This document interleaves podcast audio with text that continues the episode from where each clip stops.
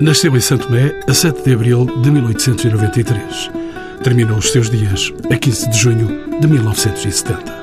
Autodidata, José Sobral de Almada Negreiros foi uma das principais figuras da vida cultural portuguesa por quase 60 anos de atividade artística e literária. Começa pela escrita interventiva e literária na vanguarda modernista, ligada ao grupo da revista Orfeu. Caminha por desenho humorista e exposições, passa por Paris e Madrid, onde residiu cinco anos. Perde dolorosamente Amadeu Sousa Cardoso e Santa Rita em 1918.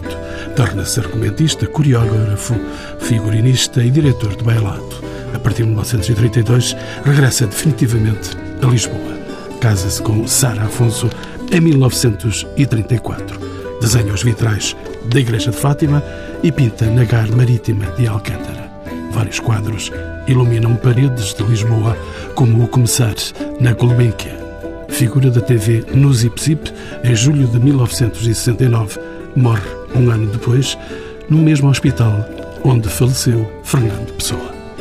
São convidados deste programa Raquel Henriques da Silva, professora na Universidade Nova de Lisboa, Fernando Cabral Martins, doutorado em Literatura Portuguesa, é membro da Comissão Científica do Colóquio Internacional Almada Negreiros, Sílvia Laureano Costa, membro do Instituto de Estudos de Literatura Tradicional, e Rita Almada, arquiteta e neta de Almada Negreiros. Começo por perguntar a todos os convidados que me digam quem foi Almada Negreiros.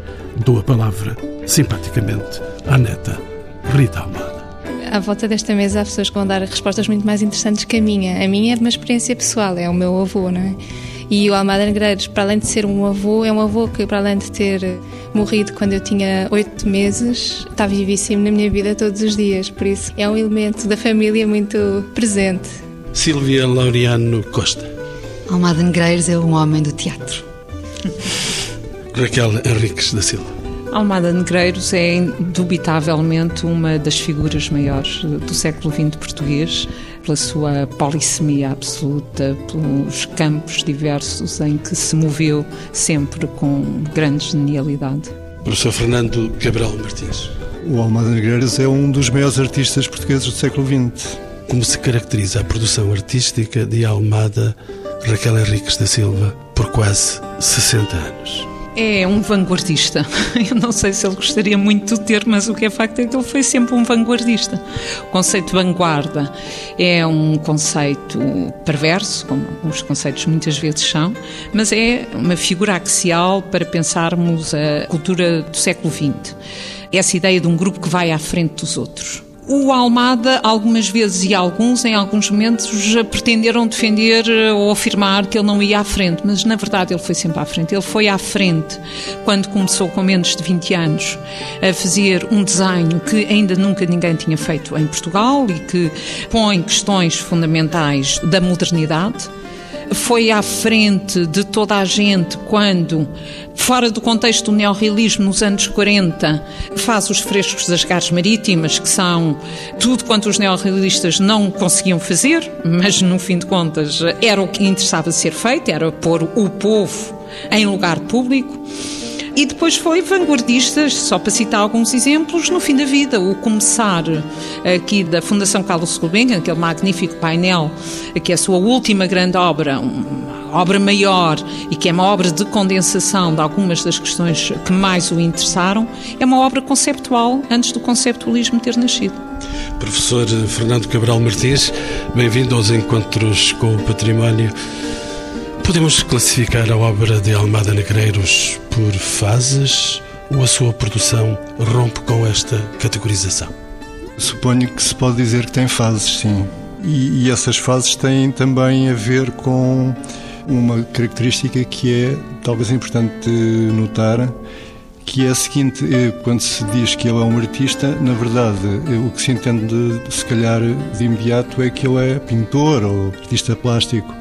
Na verdade, ele é artista no sentido mais integral, mais completo. Podemos dizer que é artista no sentido em que a poesia também é uma arte e eu posso lhe chamar eh, artista, também lhe podia chamar poeta.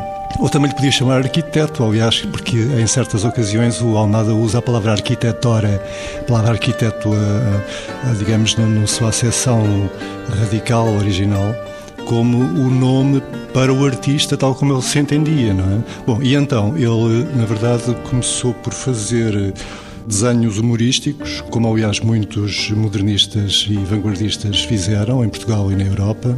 Depois eh, passou a uma fase em que era sobretudo poeta. Foi uma fase explosiva, em que ele tinha, a partir de determinada altura, a companhia do Amadeu de Sousa Cardoso. O Amadeu de Sousa Cardoso funciona um bocadinho para o, o Almada, como o Mário de Sá Carneiro funciona para o Fernando Pessoa, só que é, o, o Amadeu de Sousa Cardoso tem uma dimensão internacional, não é? Que o Mário de Sá Carneiro não tem e é outra coisa, enfim, mas na verdade essa relação talvez, não sei o que, é que acham as outras pessoas, mas penso que é uma relação constitutiva dessa fase em que o Amadeu de certa maneira foi deixado pelo Almada fazer arte, arte no sentido de arte plástica, pintura, etc. E guardou para si a arte das palavras, que ele cultivou de uma forma, aliás, brilhante e única, até, não sei muito bem dizer, mas eh, a partir de determinada altura ele volta à arte plástica, propriamente dita. Aquilo que é a sua atividade de escritor deixa de ser primacial, ou deixa de ocupar o espaço quase que, totalmente ocupado pela escrita, como foi durante a década de 10 e hum, depois eh, há, talvez a marcar essas fases, as suas viagens, não é? Nomeadamente a grande viagem que ele faz, que é a Madrid, em Espanha, onde ele teve um acolhimento e teve uma carreira muito assinalável, não é? Nós talvez até nem tenhamos ainda bem a noção da importância que teve e do grau de intervenção. E enquanto ele esteve lá, ele, por exemplo, conheceu o Lorca, não é? E ele teve uma relação muito próxima com o Lorca, que eu suponho que ainda não está inteiramente estudada, é alguma coisa que interessaria desenvolver. E o que é curioso é que se nós percebermos a obra do Almada na luz, ou, ou se quisermos, na, na, nessa aproximação à obra do Lorca, eu acho que se percebe muita coisa e se percebe muito melhor. Pergunto ainda a Fernando Cabral Martins, que é responsável pelo projeto Modernismo Online. Almada contribuiu para uma ideia de modernismo em Portugal? Sim, eu acho que foi o Almada quem eh, deu eh, sentido à palavra modernismo, ou seja, foi o Almada que cunhou a palavra, não é? Que, que a fez, que lhe deu o sentido que ela hoje tem para nós. Isto passou-se em 1926, quando ele faz uma conferência, que depois também é publicada no jornal, chamada precisamente Modernismo. E é com essa conferência que a palavra ganha sentido, ou seja, é muito difícil definir modernismo, não é? A professora Raquel eh, há pouco falava da, da dificuldade de definir eh, vanguarda. Modernismo ainda é mais difícil, até porque, consoante as línguas, a palavra muda de sentido, não é? Em espanhol já quer dizer outra coisa completamente diferente, não tem nada a ver. Em francês, outra coisa que não tem nada a ver. E eh, nós usamos a palavra para nos ser útil de uma determinada maneira. E essa maneira foi precisamente aquela que o Almada nos propôs. Por outro lado, Raquel Henriques da Silva, a pintura e o desenho foram duas áreas de eleição da sua produção artística. O que é que destacaria aí? Bom, o desenho é constitutivo do Almada, como a palavra. Eh, ele é um homem de lápis na mão, podemos Nasce-lhe dos dedos. Bom, a gente sabe lá, nasce-lhe dos dedos, da cabeça, do corpo todo. É, é, tão forte o desenho dele e tão essencial para ele o ato de desenhar, que é absolutamente consubstancial. Quer dizer, é uma produção vertiginosa, é uma produção de uma densidade muito grande e com também campos, domínios distintos, não é? E há setores de grande indagação, que é tudo quanto está ligado àquela estrutura mais órfica, podemos dizer, mais eh, de cósmica, mais de encontrar as linhas fundamentais do universo através do desenho e que o começar é, lá está a, a opus magnum, mas é também o ponto de chegada de um longo trabalho aquele trabalho, por exemplo, que ele faz sobre os painéis de Nuno Gonçalves, é um setor do desenho filosófico, de certo modo, podemos dizer. Depois, ele é um artista cativado por trazer para a folha aquilo que vi, não é? E é o homem, ele é muito picassiano e eu acho que ele admirava muito Picasso e há similitudes entre fases do desenho de um e outro. A pintura para o Almada foi um enorme desafio Não lhe era uma coisa tão imediata, requer ofício, requer tempo, mas é algo que ele assume como um desafio permanente perante ele próprio com elementos da realização muito interessantes e também nunca cristalizados, não é? Aí as fases são muito evidentes, no caso da pintura, sendo que há pinturas dele de muito interessantes, mas a obra maior são os painéis das Gares, particularmente de Conde Óbitos, que é uma obra maior da arte portuguesa do século XX, como o José Augusto de França já disse há muito tempo. Meados de 1940? Sim, 47. E que ele fez com entusiasmo enorme, porque esses são os anos, essa década dele, 30, 40, começando aqui na Igreja de Nossa Senhora de Fátima, que é uma coisa que me anda a interessar, porque recentemente escrevi sobre isso. Também também a dimensão do artista completo num sentido um bocadinho da primeira renascença, ou mesmo pré-renascentista. Essa ideia da oficina era uma coisa que o cativava muito. Ele adorava os materiais e é um ousado completo, como os grandes artistas são, porque quando ele se pôs a fazer pintura a fresco, para as garças, ele nunca tinha feito fresco na, na vida. E depois, por exemplo, repare, em 57, quando é a primeira exposição de artes plásticas na Gulbenkian, que foi uma exposição que, de alguma forma, visava acertar uh, o início da segunda metade do século com aquilo que a primeira metade não tinha tido do ponto de vista institucional. E o Almada era o único que vinha de trás, juntamente com o Viana. O Viana apresenta obras na continuidade total, muito boas, mas na continuidade total do que sempre tinha feito, muito à volta de Cézanne. É? E dele próprio, do seu entendimento de Cézanne. O Almada deixou o júri sem respiração quando apareceu com quadros abstratos. 57.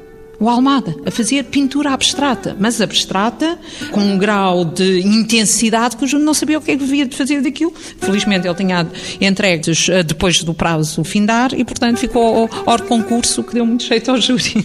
Arquiteta hum, Rita Almada Negreiros, se tivéssemos de fazer um percurso pelas obras de Almada, do seu avô, em Lisboa, que se encontram em edifícios por onde, nos conduziria a Rita? Começando pelas Gares, é?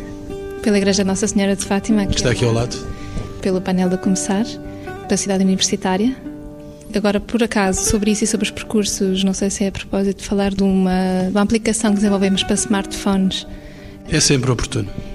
Sim, é exatamente isso. É uma aplicação que se põe nos smartphones, os iPhones e os Androids e que tem, tem um mapa e que nos conduz pela toda a, obra e a vida da Almada, não só os sítios onde se pode visitar a obra, também o Diário de Notícias e o Ritz, o Hotel Ritz. A lista é, é de cerca de 30 lugares, em que 20 são de obra visitável quase sempre e os outros 10 são de vida, como a Brasileira do Chiado, como o Teatro de São Luís, ou de São Carlos. Através desses 30 pontos pode-se visitar quase a obra completa, as várias fases. E também da... ao, vosso, ao monumento? E também ao monumento. Às três homenagens.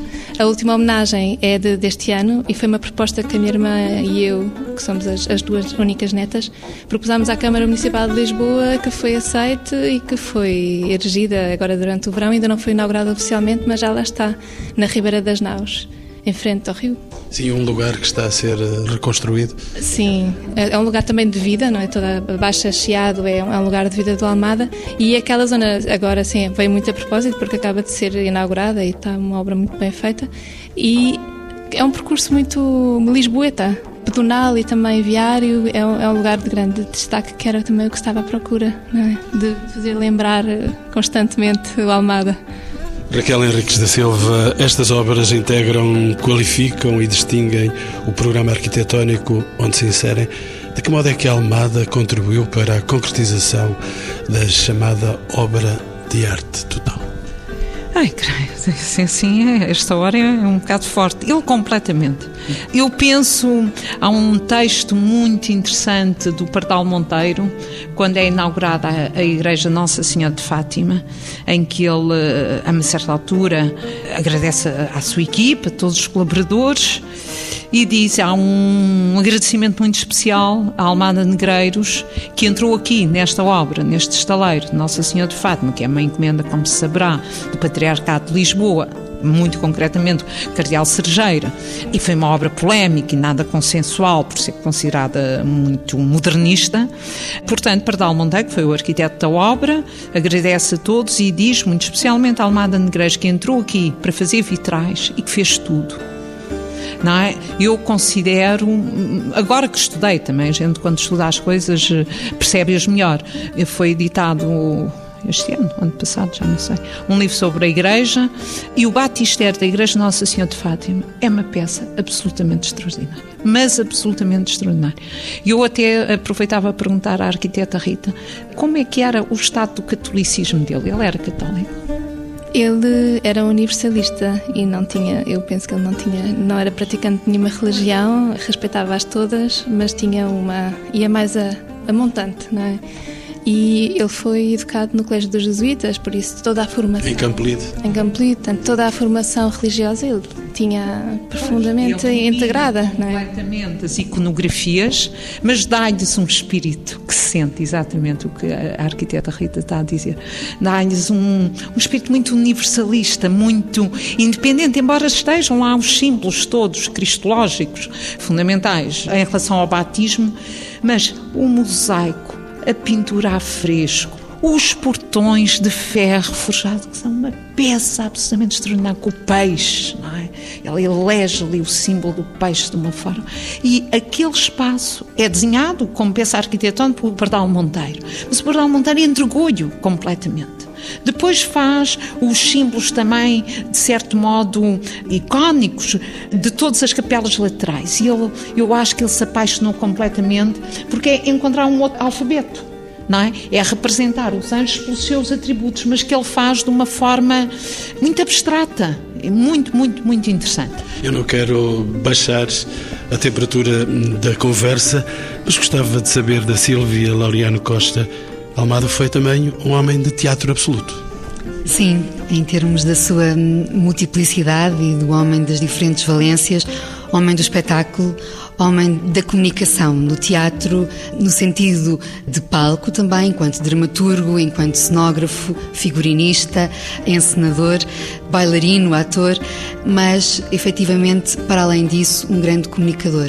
Portanto, a vertente do teatro numa, num termo mais amplo, de comunicação, de chegar ao outro, de ver, do lado da performance, acompanhou desde as primeiras manifestações públicas, seja do Manifesto Antidantas, da leitura no Teatro República, hoje Teatro São Luís, do Manifesto Futurista. Portanto, todas essas primeiras experiências ainda em jovem não se perdem ao longo desses 60 anos de arte e de carreira.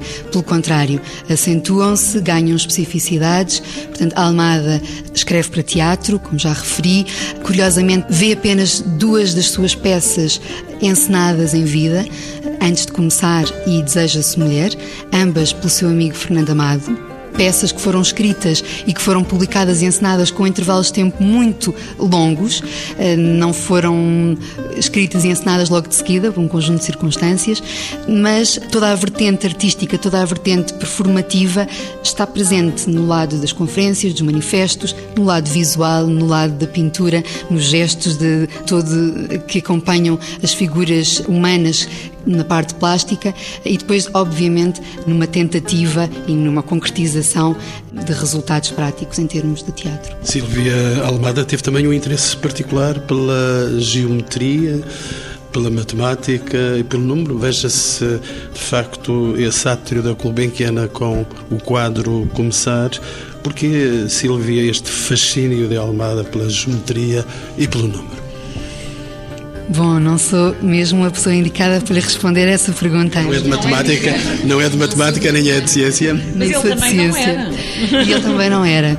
O que posso testemunhar é que hum, faço parte da equipa que está a estudar o espólio da Almada Negreiros em posse da família e estamos a inventariar, a digitalizar e a introduzir na dita base de dados para disponibilizar no final do próximo ano ao público universal do mundo da internet e de facto posso testemunhar que grande parte do espólio é constituído por desenhos geométricos, por traçados, por uma busca incessante de uma linguagem outra, a linguagem do quadrado.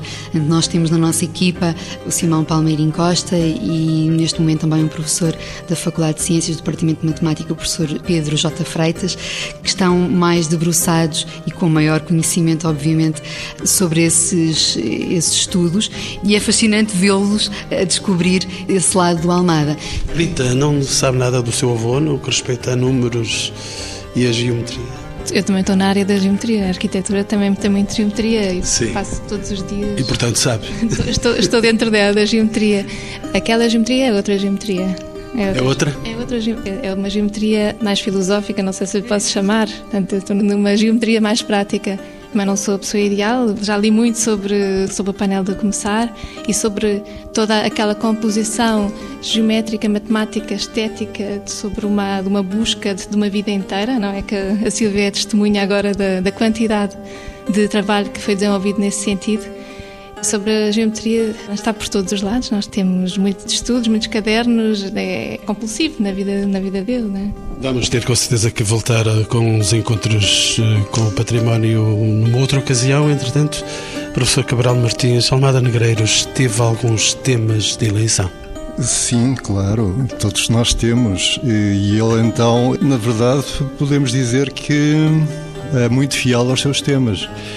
Sendo que é difícil eleger o principal, cada um de nós, se calhar, elegia um diferente, mas penso que ainda há pouco falámos da questão da religião, por exemplo, e, e parece-me que ele pode ser uma boa via de entrada na questão, porque a religião para ele, eh, sim, claro, mas só tinha um problema, é que a religião podia contribuir para separar as pessoas.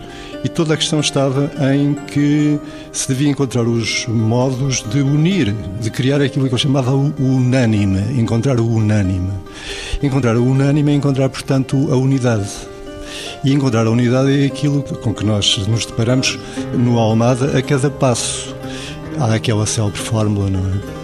1 mais 1 igual a 1 que ele cria. Essa fórmula é uma forma eh, extraordinariamente poderosa porque tem um, um, aspecto muito aritmético, muito objetivo e tudo mais, e quantitativo até, mas na verdade é, é muito complexo e essa complexidade mostra-se, nós vemos que é complexo. 1 mais 1 já implica multiplicidade, mas ao mesmo tempo o ser igual a 1 implica que a multiplicidade e a unidade podem não se contradizer ou, ou não, ou haver uma ponte entre elas, o que é, apesar de tudo, eu suponho que a grande aposta que o Almada fez ao longo de toda a sua vida, essa unidade é também procurada através da criação de pontes entre as várias artes ou da fusão entre as várias artes, aquilo que a Silvia dizia há pouco, não é? De conseguir criar um, um momento performativo em que todas as artes estivessem na presença, em presença do artista e do público, não é? Que seria uma espécie de outro do artista e, e o mesmo do artista. A unidade também, num determinado momento, é associada por ele à ideia de harmonia, que também não é muito diferente, não é? Mas a ideia de harmonia já tem, além da unidade muito aritmeticamente considerada, já tem aquela ideia de unidade que inclui o contraditório, não é? Em si mesma. Professora Raquel, como conseguiu Almada ser tão renovador dentro de um quadro político, totalitário e ditatorial? Raquel Henriques da Silva esteve por dentro destas atitudes. Bom, por dentro não, sou esse tipo. é sempre complexo, não é? O que o professor Gabriel Martins estava a dizer ajuda-nos um bocado, não é? Há ali uma ideologia, que é uma ideologia de época, nos anos 30, da passagem, antes da, da Segunda Guerra, em que há muito essa ideia de uma unidade que às vezes pode resvalar para a unanimidade. E que, portanto, na sociedade portuguesa, a ascensão do Estado Novo, a subida do Salazar ao poder, tinha algum contexto social e cultural nacional e internacional. Nessa ideia de concentrar os poderes para melhor os exercer. Ora, o Almada diz, ele tem imensos textos, a Silvia se já conhece-os, imensos textos em que mostra que não tem nada a ver com o político, com o político como é dito. Ele não bem, não é o mundo dele. É evidente, num simplismo de análise, se diz muitas vezes que ele foi um artista do Estado Novo, do regime. Bom, quer dizer, ele ou era artista ou não era artista, ele não, não recebeu nenhuma encomenda direta do regime. E ele funcionou, que é uma coisa muito comovente, quando estudo esses anos em Portugal, é perceber que há interstícios e que quem não era do regime, mas também não era um militante político contra o regime, podia existir liberdade condicionada em princípio pelos próprios, em primeiro lugar pelos próprios. O instrumento fundamental dessa articulação dele como arte pública ao serviço do regime foi o arquiteto Pardal Monteiro. E o arquiteto Pardal Monteiro pertence a um homem do Duarte Pacheco, portanto são pessoas. O, o, o Duarte Pacheco tinha um desígnio para Portugal que desapareceu com a morte dele, mas o, o Pardal Monteiro mantém-se como grande arquiteto das obras públicas, com um espaço de liberdade evidente. Com um espaço de liberdade evidente, que não, não tinha um controle por aí além. E é ele que encomenda os trabalhos ao Almada, que os recebe porque gosta de trabalhar. Agora, o Almada pertence e transporta um bocadinho o espírito do Orfeu que é um espírito completamente anti-instituições ele estava-se bem nas tintas para as instituições. Elas existiam, quer dizer, eles, quando começam no Orfeu, são os descrentes completos da República. Aliás, eh, de uma forma geral, tomam, são antirrepublicanos. E o lugar do Salazar foi definido naquele magnífico um, poema Chaves do Fernando Pessoa, não é? Sal e azar.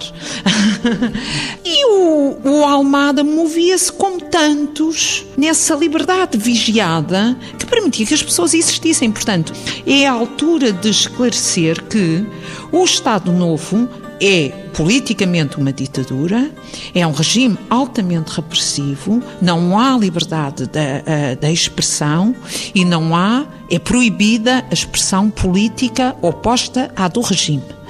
Mas as pessoas existiam e viviam naquele regime e não imigravam todos, uns imigraram e outros não. Era possível viver dentro de parâmetros, quer dizer, o ato assim mais frontal que houve em relação ao Almada foi a, a proposta de destruir os um, painéis da Garda Alcântara. Não, é um homem, eh, já a idade que ele tinha, em cima dos 50 anos. Houve alguém muito próximo de Salazar que achou que aquelas pinturas não eram dignas de um local onde os navios chegavam e houve uma proposta para a demolição.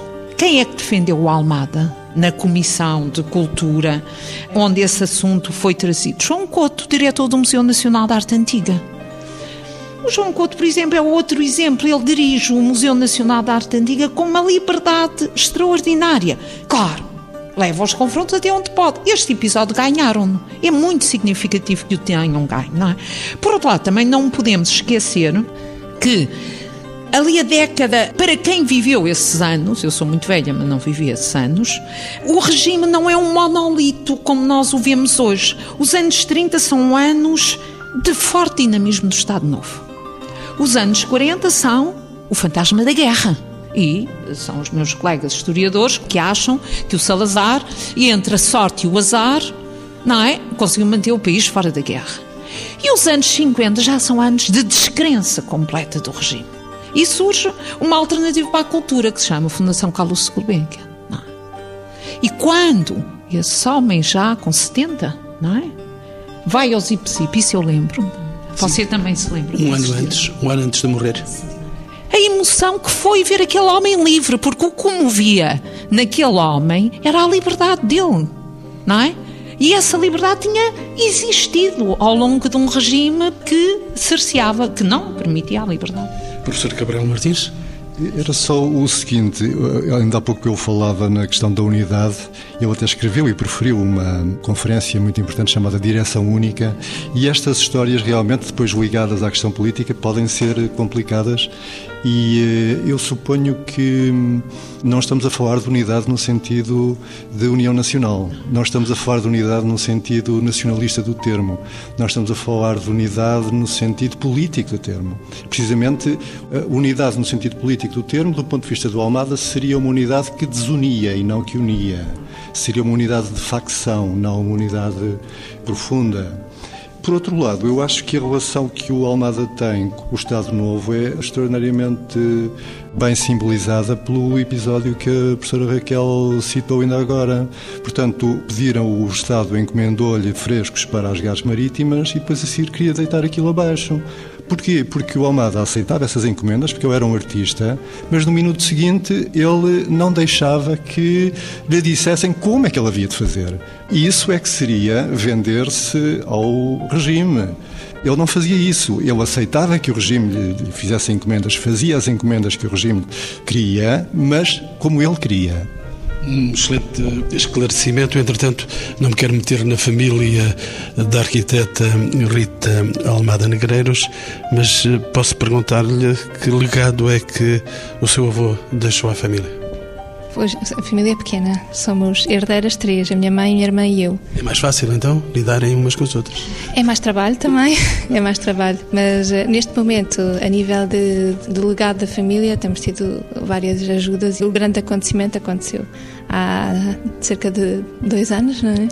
é com o protocolo com a Universidade Nova, Faculdade de Ciências Sociais e Humanas, com a equipa do Fernando, e em que começou a fazer-se, como deve ser à séria, e sobre imensas coisas que ainda não estavam inventariadas, o inventário do espólio de Almada, Almada e Sara Afonso também, dos dois. E o que é que não se conhece da Almada Negreiros? Perguntou à Rita, neta de Almada Negreiros. É se consegue? Está-se a conhecer agora, neste momento, muito mais coisas graças a esta equipa. Mas não é estranho que não se conheça tudo? Hum, há tanta coisa a vir visitar-nos, há tanta coisa que não, não me estranha. Não me estranha. É muito, é muito material, muito material para estudar, para analisar, para inventariar e para divulgar. Silvia é testemunha disso? Sim, e respondendo à pergunta de se não é estranho, não considero estranho, na medida em que, claro, a Almada publicou, divulgou aquilo que também quis publicar e divulgar. No entanto, no final dos anos 60 ele tinha a intenção de publicar as obras completas. E há vários projetos, na sua perspectiva muito de gráfica, muito de designer, Almada desenhava muito capas de projetos seus. E temos no espólio vários rascunhos de capas das edições das obras completas pela Ática, que por vários motivos a edição não aconteceu e foi só postumamente publicada pela estampa. E hum, dizia que não é estranho porque, de facto, é um artista que produz muito e entre essa produção e aquilo que publica, aquilo que divulga, aquilo que dá a conhecer, há todo um outro lado que não aconteceu em termos de divulgação pública. Há estudos, obviamente, plásticos, muitos, muitos estudos para estes edifícios que falámos agora, da Gar Marítima, dos painéis da Universidade, portanto, que são um outro nível de dar a conhecer ao público, portanto, um processo da obra, os estudos para os vitrais, etc. Portanto, toda essa evolução. O público conhece a versão final, um espólio dá o lado do trabalho, o lado oficinal, o lado moroso das horas em que o artista passa de volta de uma determinada obra. E hum, Claro que em termos de, já foram sendo divulgadas e publicadas coisas. Recentemente, com este projeto, realizámos uma exposição na Biblioteca Nacional, Almada por Contar, da qual saiu um catálogo e revelámos alguns desses manuscritos, desenhos de estudo inéditos, textos que não se conheciam. E há outras coisas, sim, há, há outras coisas dentro deste âmbito de trabalho e de revelação para dar-lhe um contributo àquilo que também o professor Cabral Martins estava a dizer em relação à unidade.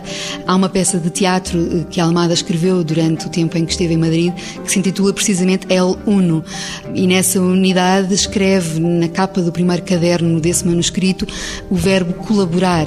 E de facto a intensidade de um mais um igual a um prende-se com a individualidade de cada artista, mas depois com uma unidade de colaboração em relação à arte. O mesmo aparece em Deseja-se Mulher, a sua obra, na capa um mais um igual a um, na mesma perspectiva de unidade do homem e da mulher enquanto casal, mas sem perderem a sua individualidade.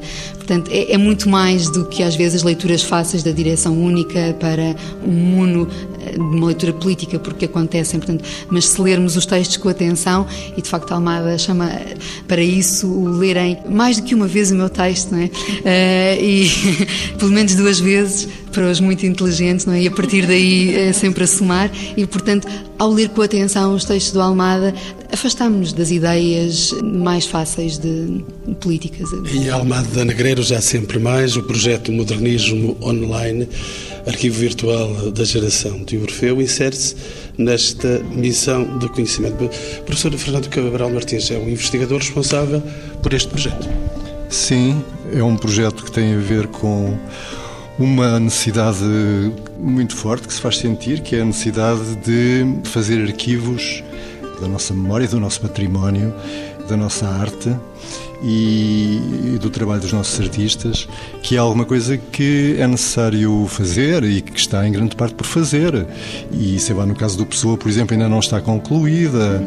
E o Pessoa é uma figura de proa da cultura portuguesa também. E uh, suponho que isso também não tem sido feito eh, ou ainda não está feito porque é muito complicado de fazer.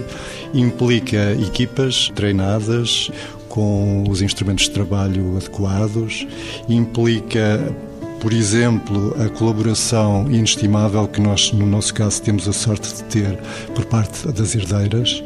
A Rita, que está aqui presente, tem sido um esteio de, de todo este processo mas é muito complicado de fazer porque são materiais muito dispares, são materiais que estão em diferentes estados eh, que é preciso avaliar. Na realidade, eu às vezes, para fazer a catalogação de uma peça, sou capaz de estar uma tarde inteira. Se lá se for um caderno, por exemplo, eu gostava muito de escrever em cadernos, como nós antigamente gostávamos, não é? Eu ainda gosto, mas um caderno é um, um objeto compósito, não é? Do ponto de vista do arquivo, ele próprio já é um arquivo, mas eu não posso rasgar de lá uma página e arrumá-la noutro sítio, portanto aquilo é um arquivo que, que não é arrumável, é muito complicado de fazer e no caso do Almada especialmente, na medida em que há materiais de continentes diferentes do espírito não é? e, da, e da arte e, portanto, é necessário que tudo isso seja tratado por, mais uma vez, uma equipa muito diversificada e, e treinada. E a propósito, deixa-me perguntar a professora Raquel Henriques da Silva, qual é o estado de preservação da maioria das obras que se encontram integradas em edifícios?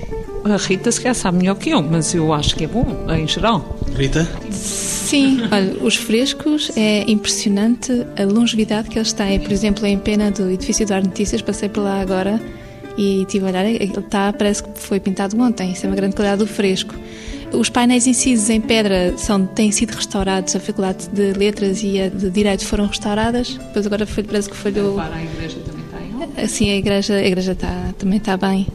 São, são materiais que resistem ao tempo. Os painéis incisos policromados, que estão em, em espaço aberto, como na universidade, estão bastante. A cor vai desaparecendo, têm sido restaurados, agora parece que falha o orçamento para reitoria, infelizmente, mas os outros dois estão. E o que é que a família hum, faz para preservar e para projetar a obra do seu avô, de Almada Negreiros?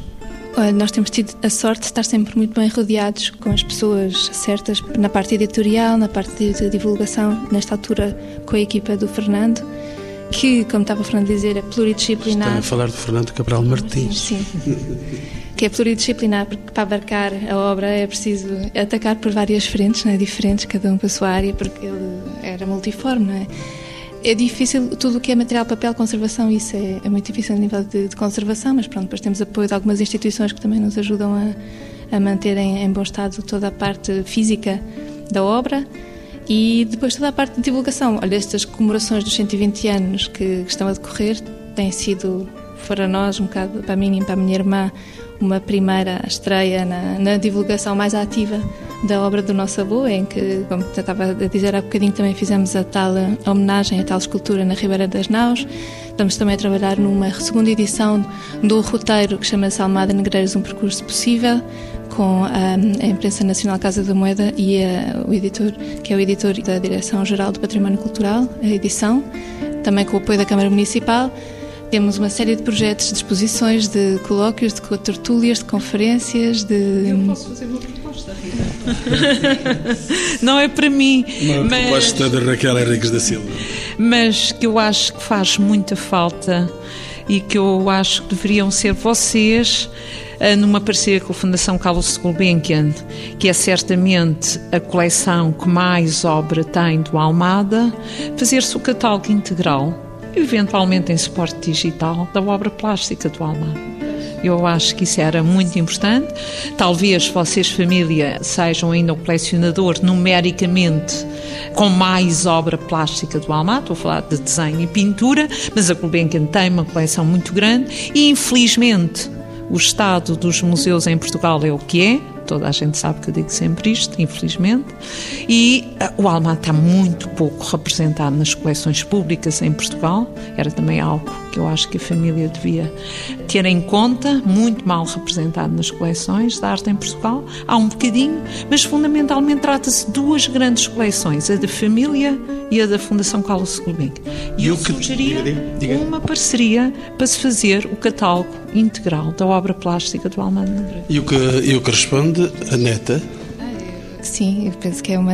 Acho que é muito pertinente. A coleção da, da Fundação é a mais representativa da obra do Almada. É, é incontornável mesmo. Períodos, é? atravessa, sim, atravessa os diferentes períodos, desde 1913 até a 68, 69. Ainda uma, duas palavras sobre o Colóquio Internacional Almada Negreiros. Vem aí em 13, 14 e 15 de novembro. Vai realizar-se da Fundação Calusto Gulbenkian, professor Fernando Cabral Martins. Esta é também uma área onde está a mexer. Sim, é uma oportunidade eh, única de discussão do estado atual dos eh, dos trabalhos sobre o Almada Negreiros, os trabalhos críticos e os novos comentários eh, dos eh, novos investigadores sobre o Almada Negreiros e sobre o seu contexto imediato. Também eh, uma oportunidade para apresentar algumas das novidades ou, enfim, das, dos novos aspectos que o nosso trabalho de pesquisa nos pode revelar. Mas este são, é alguma coisa que, aliás, estamos a assistir com. Eu acho que é uma grande alegria ver isso, não é? Estamos a assistir com muita frequência. Há colóquios constantemente, agora em novembro, então, é um, é um mês de colóquios e são sempre momentos absolutamente uh, ricos de, de, comunicação. E para fecharmos, uh, peço apenas 15 segundos a cada um dos meus convidados para me responder a esta questão. E começo pela Sílvia. Almada Negreiros é futuro? Almada Negreiros sempre foi futuro. e ainda é futuro. Cabral Martins? Sem dúvida, sem dúvida. É, aliás, é um futurista, não é? Nesse sentido, exatamente. Nesse sentido. Está completamente virado para o que se puder fazer com ele, o que nós conseguirmos. Raquel Henriques da Silva? Concordo completamente. Primeiro, o espólio ainda não está tudo tratado, os catálogos integrais da obra ainda não existem, as peças de teatro dele ainda podem ser muitas vezes representadas e depois a passagem do tempo mostra-nos como o seu compromisso com a modernidade foi tão fundo, tão fundo e tão verdadeiro que, mais de um século depois, ele continua a estar na vanguarda, absolutamente. Arquiteta hum, Rita Almada Negreiros, a neta. A neta, olha, então vou citá-lo numa frase que, em que ele diz: Até hoje sempre fui futuro.